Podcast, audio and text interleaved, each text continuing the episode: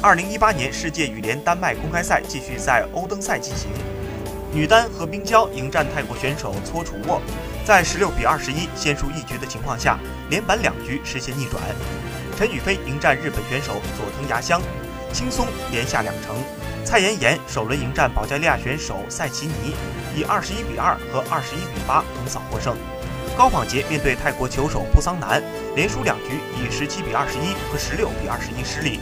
首轮出局，无缘跻身第二轮挑战中国台北名将戴资颖。男单黄宇翔逆转获胜，男双张楠刘成与韩成凯周浩东一起晋级，混双郑思维黄雅琼完胜闯关。而张楠李英辉面对印尼组合，全场一直很被动，告负出局。